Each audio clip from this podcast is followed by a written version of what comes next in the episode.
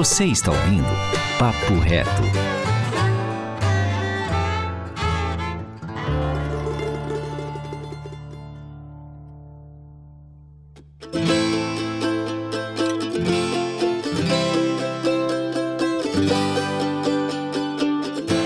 Bom dia, boa tarde, muito boa noite, pessoal. Você está ouvindo mais um programa aqui do Papo Reto, dentro do EFCcast, e eu sou Pedro Augusto, seu apresentador de sempre. E hoje, meu caro ouvinte, falaremos sobre a música no culto e como que ela afeta a nossa vida como igreja. Então, já compartilhe esse programa com seus amigos, com os pastores e todo mundo que tiver direito. E não se esqueça de usar fones de ouvido para você poder aproveitar o melhor do programa de hoje. Então, vamos nessa!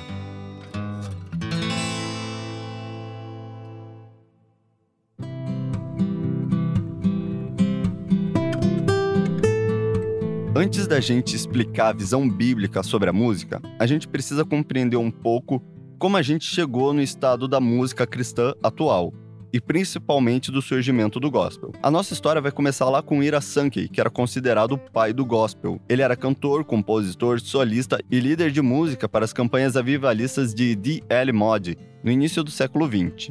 A ideia principal de Sankey era uma música um pouco mais curta, e com uma pegada mais popular, bem parecido com a música popular daquele momento. E ela tinha função mais evangelística do que inológica. Então a função dela principalmente era voltada para fora da igreja do que dentro da igreja. A gente pode dizer que o trabalho de Sankey se tornou um sucesso, mesmo no início tendo uma certa resistência por essa novidade. E grande parte das músicas no início do século XX já tinham a composição no estilo da música gospel do gênero criado por Sankey. Porém, poucas dessas músicas daquele tempo foram mantidas até hoje, e uma delas é Grandioso És Tu, que provavelmente você já cantou na sua igreja.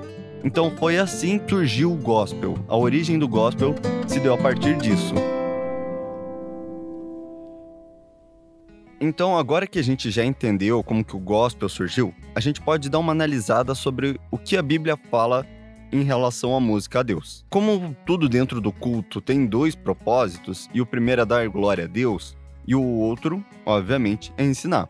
A música não vai ser diferente do que isso. Vejamos o que Paulo vai nos falar lá no livro de Colossenses, capítulo 3, versículo 16. Diz o seguinte: que a mensagem a respeito de Cristo, em toda a sua riqueza, preenche a vida de vocês. Ensinem e aconselhem uns aos outros com toda a sabedoria. Cantem a Deus salmos, hinos e cânticos espirituais com o coração agradecido. Colossenses 3,16. A função dos salmos e dos cânticos, como a gente bem sabe, é nos ensinar e exortar. Afinal de contas, qual é a melhor forma da gente ensinar alguém do que com música? Provavelmente você aprendeu o seno, cosseno e a tangente cantando uma musiquinha. Eu, pelo menos, aprendi assim. Um bom exemplo disso que a gente pode analisar são também os salmos. Eles foram usados para ensinar o povo de Deus como deviam se portar, como deveriam viver, adorar e também ensinava como que era grande a glória de Deus, e entre outras coisas. A música é algo extremamente poderoso no ensino, até mais do que vitrais, como foi usado durante muito tempo na história da igreja. Então, temos que a música na igreja não pode ser tratada de forma leviana ou banal. Durante muito tempo na história da igreja, cara ouvinte, caso você não saiba, a gente teve pastores e teólogos trabalhando nas composições das músicas, até mesmo no processo de tradução.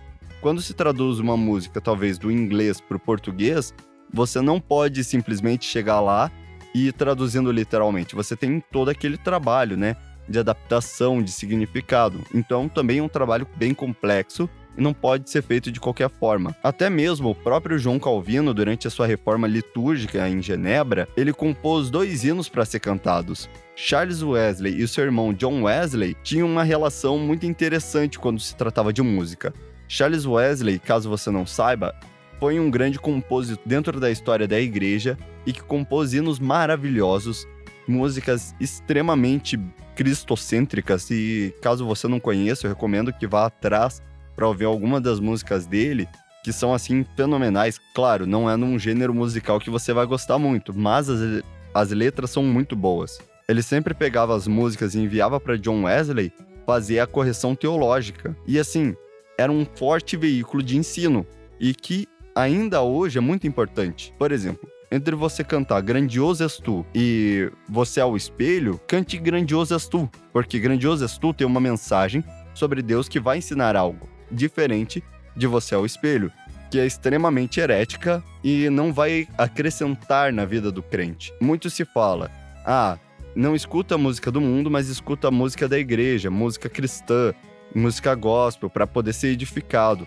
Mas às vezes, e pasmem meus caros ouvintes, tem muita música do mundo que não foi feita objetivamente para cultuar a Deus, que fala muito mais sobre quem Deus é do que muita música cristã que a gente tem andado cantando e tem tocado no rádio. Então, esse é um ponto bem interessante para a gente dar uma analisada.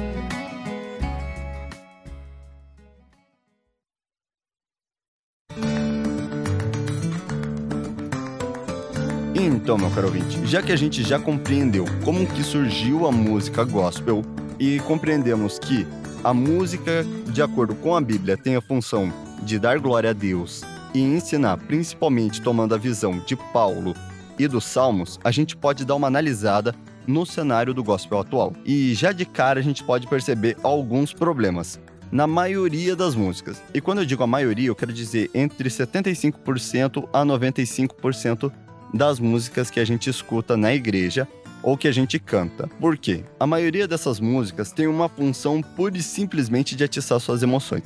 Você provavelmente já ouviu isso e talvez você já pode até ter um, um conceito já pré-estabelecido sobre essa relação. Assim, caso você queira pular essa parte do podcast porque você talvez se sinta um pouco pressionado você pode fazer isso, tudo bem, mas eu não recomendo que você faça isso. Eu recomendo que você escute do início ao fim. E eu quero que você reflita sobre as músicas que você escuta, as músicas que você canta. E caso você achar que eu estou falando besteira, pode simplesmente esquecer, deletar da sua mente. Mas eu sugiro essa reflexão. E eu trouxe essa ideia principalmente tirado de um texto do John MacArthur, que é Com Corações, Mente e Vozes. Você pode encontrar ele gratuito na internet pelo site da Monergismo. Digita lá, com corações, mente e vozes, John MacArthur, e pode ler ele completo. A maior parte desse podcast foi inspirado nesse texto. Então, a gente já começa toda essa relação com o início da música. A gente sabe o que está acontecendo e do início até o fim, os únicos sinais que a gente sabe de uma transição de uma música para outra é o silêncio da banda. Pouquíssimas vezes tem algum ministro de adoração falando sobre o que aquela música está sendo cantada. Por exemplo, ah, vamos começar essa música aqui. Essa música fala sobre a graça de Deus. Essa música aqui fala sobre Jesus quando morreu na cruz para perdoar os nossos pecados. Pouquíssimas músicas têm isso. A maioria das músicas só tem uma simples transição de uma para outra, sabe? Aquele momento onde todo mundo para e daí começa a música a tocar de volta. Daí a gente tem uma relação de crescente em todas as músicas. Sempre começa com uma música um pouco mais calma, ou uma música bem agitada e vai diminuindo. E a maioria dessas músicas tem sempre uma intenção, principalmente em acampamento, se você for perceber. Sabe aquele sábado onde tá todo mundo louco pra ouvir Deus, é, sentir a presença do Espírito Santo, sabe? Daí a banda começa com aquela música mais ou menos assim, bem suave ou bem impactante, vai indo e vai adotando uma progressão, algo forte, rápido, intenso. E do nada você começa a sentir aquela presença, começa a vir aquele choro e você querer se ajoelhar e se derramar. Então, a gente diz que isso é uma espécie de uma progressão, entende? E a maioria dos louvores sempre está adotando esse sistema e elas são extremamente emocionais. E para ajudar isso, a gente sempre tem alguém no meio da música falando: sinta Deus, venha sentir Deus, se ajoelhe se você está sentindo a Deus. Sabe? Como se sentir a Deus fosse simplesmente algo emocional. E se Deus não agisse em outro momento. E daí a gente vai começar a criar aquelas ideias um pouco erradas sobre como adorar a Deus e se Deus, se Deus está, ou se a gente está agradando a Deus ou não. E daí a gente começa a sempre colocar esse peso no emocional.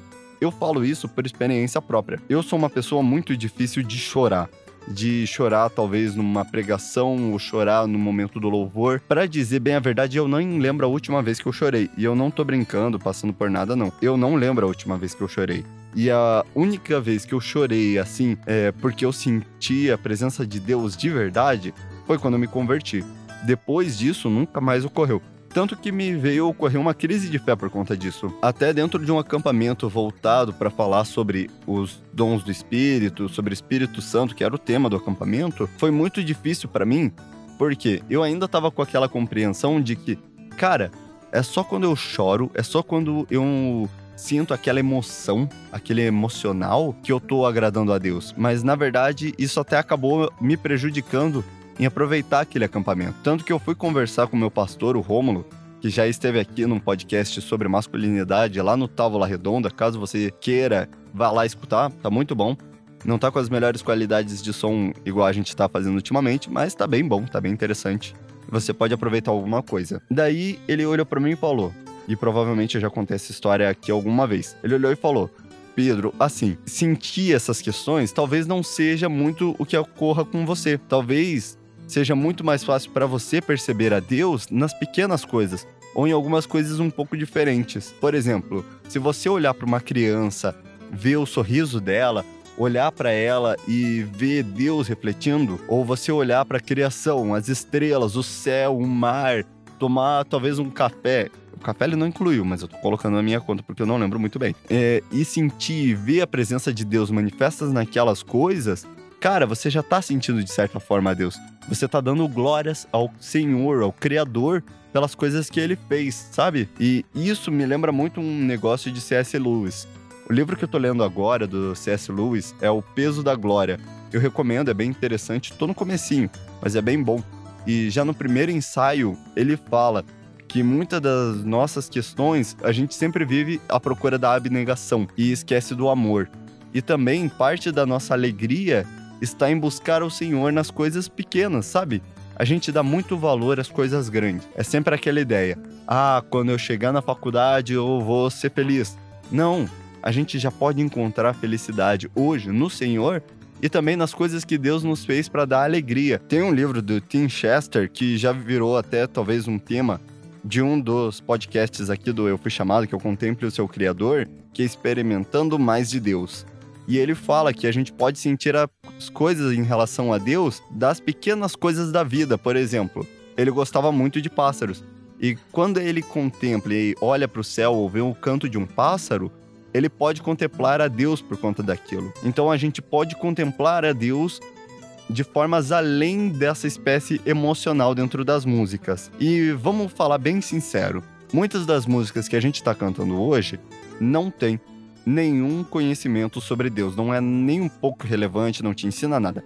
Um exemplo que eu destaquei aqui é a música Yeshua. Assim, cara, eu nunca vi uma música em relação que, tão, que explica tão bem o que eu quero dizer. Ela é uma música muito simples, e quando eu falo simples, eu quero falar até uma certa forma medíocre. Talvez você goste, meu caro ouvinte. Não estou te atacando. Por favor, compreenda. Mas essa música é muito simples. Talvez até você mesmo admita isso comigo. Ela é uma música muito simples e muito repetitiva. Ela fica muito tempo só falando Yeshua. E no final, o que você aprendeu sobre Deus? Me diga. Por exemplo, é, então minha alma canta a ti, Senhor, como é o exemplo de Grandioso és tu, que é uma das músicas gospel lá do início. Cara, tem um significado, ela tem uma letra e ela tem um propósito também de te ensinar. E isso a gente tem deixado a cair no desuso. Nos Salmos, eles ensinavam. Salmos 23, olha só que grande é aquilo. Salmos 8, que é um dos salmos favoritos meus, que fala: Olha, quão grandes são as obras do Senhor, as estrelas, olha, olha o sorriso que o Senhor colocaste nas bocas das crianças, como o Senhor ensinaste tanto crianças quanto bebês a te adorar é um salmos que te ensina sobre Deus. E Yeshua é uma música que não te ensina nada sobre Deus. Seja bem sincero. E quantas outras músicas não são iguais? Ou elas são muito ambíguas. Muitas músicas falam Deus é grande. Sim, isso existe. Muitas músicas que falam Deus é grande, Deus é poderoso, Deus fez grandes coisas, mas nenhuma dessas músicas fala as grandes coisas que Deus fez. Nenhuma delas fala Deus é grandioso por causa disso? Não, não tem, cara. Assim, tem caído em desuso, tem deixado, tem sido esquecido. Eu não estou criticando o estilo de música worship, sabe? É esse, essa ideia de bastante guitarras, esse som bem cheio de samples e tudo mais, eu não estou criticando o gênero musical. Eu estou criticando a letra e a função que está sendo tocado. Por que a gente faz as coisas como a gente está fazendo? entende? É isso que eu quero deixar para você refletir. O cenário da música cristã atual é bem precária. Existem bastantes cantores cristãos que tocam boas músicas, cantam boas músicas, têm boas letras e você pode achar eles. Oficina G3 para quem gosta de rock é muito bom. Projeto Sola para quem gosta de folk maravilhoso e tem muitas outras. Assim, é, PC Baruch tem músicas muito boas dele que eu sou apaixonado e você pode achar essas músicas, você pode procurar e analisar elas, que vai ser o nosso próximo tópico.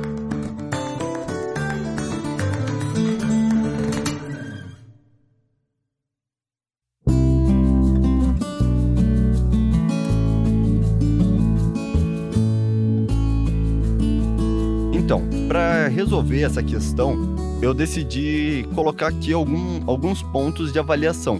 Caso você, meu ouvinte, queira analisar as músicas que você gosta e canta na sua igreja.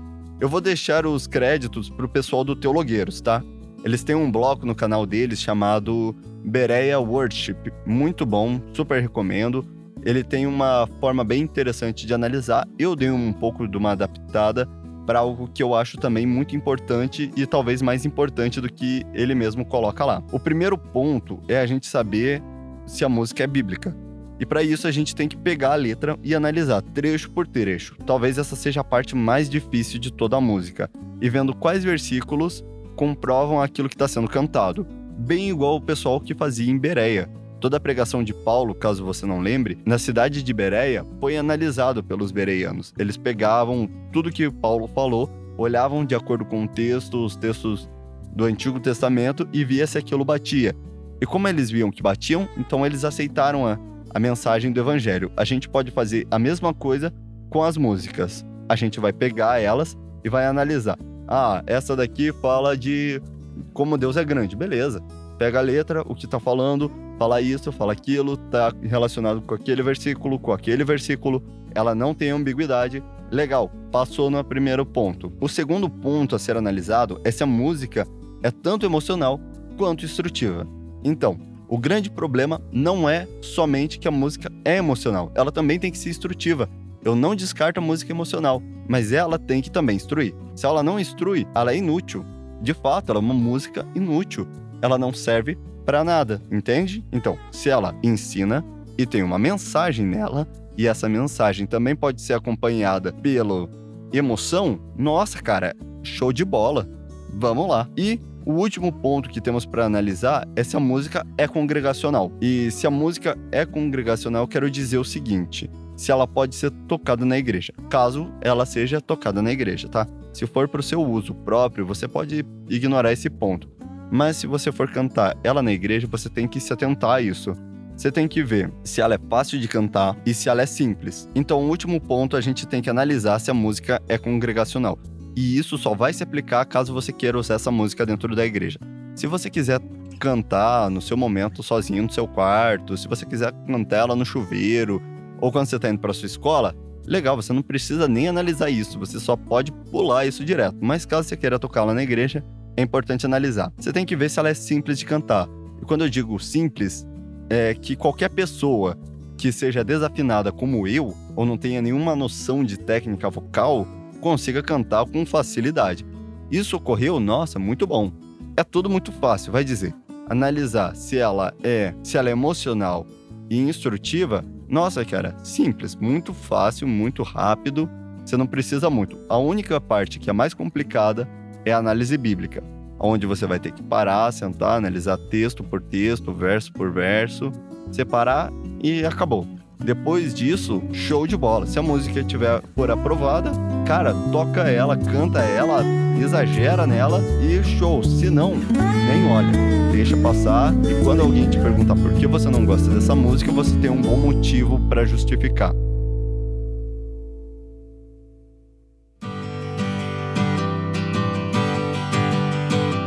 Agora eu gostaria de deixar umas considerações finais. A primeira é que nem toda música antiga é boa e nem toda música nova é ruim. Por quê? Muita música antiga que a gente canta até hoje, ou que a maioria das pessoas tem por autoestima, são músicas com algum problema teológico. Entenda. Nem todas, por exemplo, Grande José Stu é maravilhosa, perfeita, uma música linda, e tem muitas outras e que você pode cantar na sua igreja e são músicas assim extremamente aprovadas, mas tem outras que são assim desprezíveis, são terríveis. Tem heresias assim de todo quanto é tipo e só vai jogando no saco, porque heresia não é coisa nova. Mal os corpos dos apóstolos estavam esfriando no túmulo, já tinha surgido um monte de heresia já na igreja. Os apóstolos saíram pregando, já tinha os judaizantes que estavam pregando heresia. Então, entenda que heresia sempre teve e é bem provável que muitas músicas ainda tenham e principalmente música antiga tem heresia. Segunda consideração é que não é o ritmo que faz o conteúdo. Por exemplo, não importa se você está tocando gospel, não importa se você está tocando rock ou se você está cantando a capela. O ritmo não vai afetar no sentido da música. Entenda, não existe ritmo do diabo. Por favor, não crie essa ideia. Ou senão, cara, vai ser um problemão. Pensa o seguinte: cada ritmo tem uma função. Se você quer fazer uma crítica, usa o rock. Se você quer falar sobre as coisas da natureza e sobre Deus, usa a bolsa nova, cara, maravilhosa. Assim, o ritmo não vai afetar tanto. O único ponto que o ritmo vai afetar mais é no aspecto congregacional. Um ótimo exemplo disso é o seguinte: você vai tocar rock no culto de domingo, aonde você tem tanto criança nova, assim de 5, 2, 7, até um senhor um pouco mais de idade, com 70 anos, então você tem que sempre ter essa noção, tá? O ritmo ele só vai afetar no aspecto congregacional, que você precisa levar em conta se você vai estar tá tocando ele na igreja. Isso é bem importante. Então, o terceiro ponto a ser considerado é as questões das bandas sempre é bom a gente entender que por trás de uma banda sempre tem uma teologia, tá? Um exemplo disso, a banda Betel, ela tem uma teologia por trás. E parte dessa teologia, sim, tem heresia. Pasme, meu querido ouvinte. Caso você goste, você pode continuar cantando as músicas, só lembre de fazer a análise, como eu já recomendei. Só não tome as pregações do da igreja Bethel Church como ótimas pregações sempre faça análises. Por exemplo, eles têm uma forte ligação com que algo no Brasil ficou conhecido como palavra da fé. É onde aquela ideia de declare, sabe? É aquelas palavras. Declare que você conseguirá tal coisa, declare cura e tudo mais. Então, isso a gente chama de palavra da fé, que é uma parte das heresias. A gente vai falar sobre uma série específica sobre heresias ainda esse ano aqui no Papo Reto. Então lembre sempre isso em consideração. Vai tocar uma música na sua igreja, você quer usar uma música da Bethel ou da Hillsong, porque também tem algumas heresias dentro da Hillsong, mas a gente vai falar isso no episódio sobre heresias modernas, tenha noção do seguinte: avisa as pessoas que estão cantando antes, tipo assim, tá lá no palco, vai tocar tal música, fala, ó, a gente vai tocar essa música dessa banda, mas a gente não concorda com tudo que essa banda pensa, tá? Com tudo que tem englobado ali. Por quê? muita gente que é nova na igreja vai escutar aquela música ali e vai falar: Nossa, cara, que música legal, eu vou começar a ir atrás. Vai dizer que você não fez isso, meu caro ouvinte. Eu já fiz muitas vezes. Eu vou começar a ir atrás. Daí vai lá.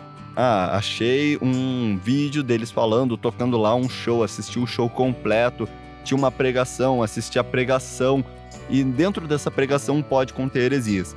Então é sempre bom a gente ter esse pé atrás, porque heresia é pecado. Assim como todo pecado, é sempre bom a gente se afastar. E se a gente ama Deus, o pecado da heresia é um dos pecados terríveis, porque ele não só afeta o herege, mas também afeta as pessoas ao redor. Às vezes, você pode estar levando uma pessoa para o inferno e ela achando que está indo para o céu. Você está deixando ela anestesiada com uma heresia e pregando coisa que é errada. Porque heresia afeta diretamente as questões do evangelho. Por exemplo, a salvação. Se você disser que o propósito que Jesus veio à Terra é para te tornar rico, eu acho que tem um problema. Que Jesus veio à Terra para te curar, não do teu pecado, mas te curar fisicamente, é um problema. Agora, se a música fala que Jesus Cristo veio para curar você do seu pecado e perdoar o seu pecado, isso é certo. Ou se você fala na música que você não precisa estar tá dentro de uma igreja também é uma heresia. Então é sempre bom a gente ter essas ressalvas com questão das bandas que a gente vai estar tá tocando. É sempre bom a gente fazer essa análise.